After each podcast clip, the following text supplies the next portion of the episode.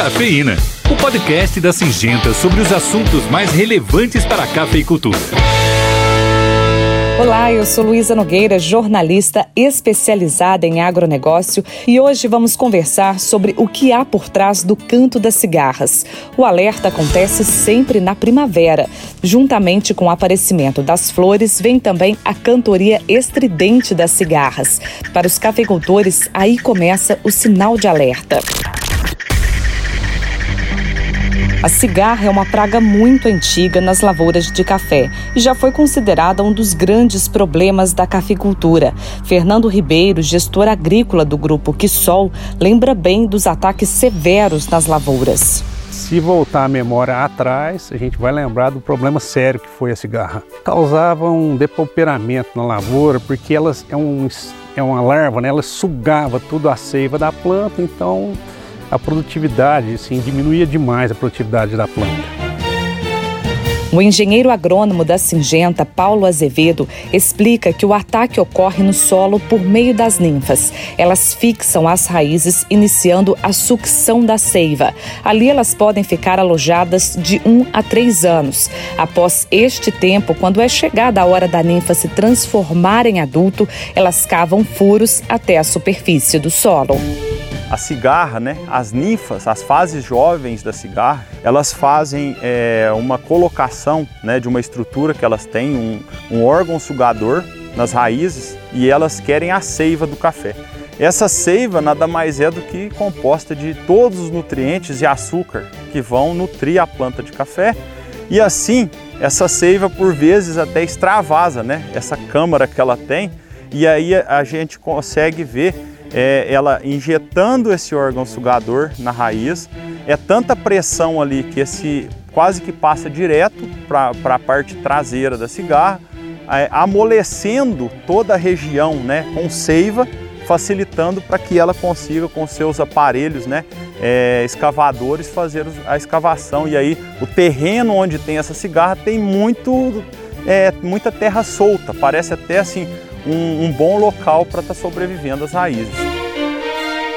Já que não é possível ver a incidência de insetos sugando as raízes das plantas, o Paulo explica que o produtor deve abrir trincheiras para o melhor controle da praga. No mês de agosto, ele vai lá para identificar se tem esses furos no solo, que é muito comum que é a saída da cigarra. Né?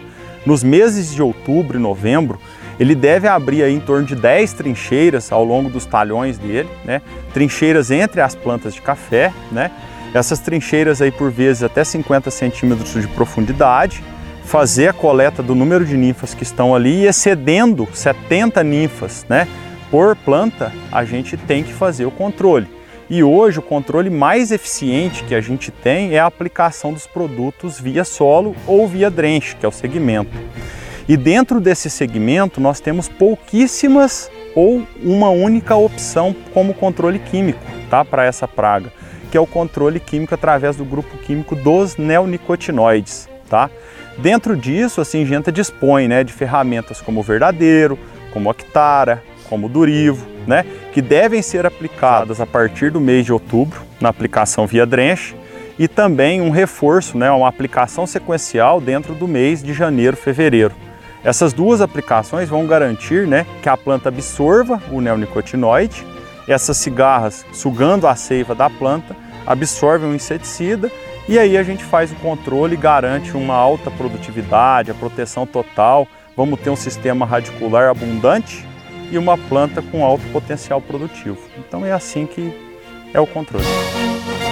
Mesmo sendo uma praga que vem diminuindo devido à eficiência de controle, segundo Paulo, é muito importante os produtores fazerem o manejo correto todos os anos. Quando mal manejada, essa praga pode trazer sérios prejuízos à produção de café. Ano após ano, vai tendo uma diminuição de produtividade, uma diminuição de resposta, principalmente às aplicações de fertilizantes e num cenário mais caótico, você tem que eliminar a lavoura, porque a planta de café chega à morte e não existe outra coisa que você possa fazer.